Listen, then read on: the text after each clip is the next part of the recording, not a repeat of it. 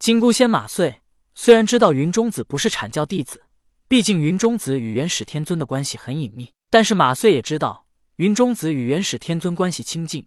当时封神大战，还多次下山帮助姜子牙，帮助阐教，因此马穗觉得这是元始天尊要将截教弟子赶尽杀绝。马穗没有加入西方教，也不是死后封神，所以他也不属于天庭，他的身份还是截教弟子。在马穗想来，自己死了，那么截教也就彻底覆灭了。他感觉元始天尊就是要彻底覆灭截教，他都逃到西方了，还不肯放过他。云中子听到马穗的话，不屑的一笑，道：“截教妖修。”滥杀无辜，吃人无数，该当死罪。马穗反驳道：“吃人，我可从未吃过人。”云中子道：“虽然你从未吃人，可你也伤害生灵无数。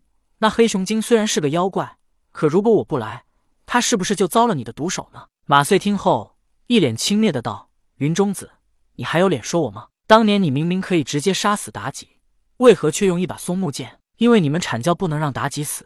如果妲己死了，还怎么祸害商朝江山呢？”如果妲己死了，他还如何作恶？说我滥杀无辜，你们阐教也是卑劣的小人。如马穗所言，云中子当年确实可以直接杀死妲己，但他不能杀，杀了妲己，便没人迷惑纣王，周朝得到江山也会十分困难。但云中子一向有除妖美名，不去朝歌除妖，也会被人质疑，所以他便用松木剑来杀妲己。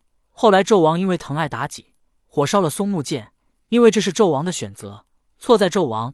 跟云中子就没什么关系了，他还是那个拥有除妖美名的终南山仙人。马遂道破了云中子的谋划，他恼羞成怒，直接祭出照妖宝剑，朝着马遂刺去。照妖宝剑快如闪电，马遂急忙丢出一个金箍，金箍闪着金光，可是，在照妖宝剑一击之下，仿佛破铜烂铁一般，瞬间变化成了碎片。金箍是马穗用自己身体炼制出来的法宝，也可以说就是他的分身。一个分身被打破，这让马穗气息一滞。他紧接着又急忙朝着云中子丢出第二个金箍，可是照妖宝剑在云中子的控制下，又直接飞了回来，再一次击在金箍上。这一次金箍同样粉碎了。云中子继续控制着照妖宝剑刺向马穗，两个金箍粉碎，马穗便知道自己练出来的金箍根本无法抵挡照妖宝剑。马穗本身为金箍，而照妖宝剑又专门克制妖怪。照妖宝剑一击之下，马穗感觉到如坠冰窟，仿佛身体被冻僵了一般，无法行动。马穗咬牙，使出浑身法力，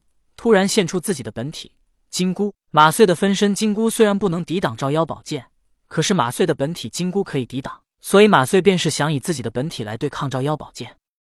金箍本来只是像手镯一般大小，可就在照妖宝剑飞近之时，金箍突然变大，照妖宝剑居然从金箍中间直直的穿了过去。马穗心中一喜，他也是一瞬间想到了这个方法，让照妖宝剑从金箍中间穿过去。照妖宝剑从金箍中间穿过去，云中子一愣，可是随后一个金箍便从天而降，直直的落在了他的脑袋上。在他这个微微愣神的时刻，马穗居然以极快的速度飞到了他的头顶。金箍落在云中子的脑袋上，便不停的收紧。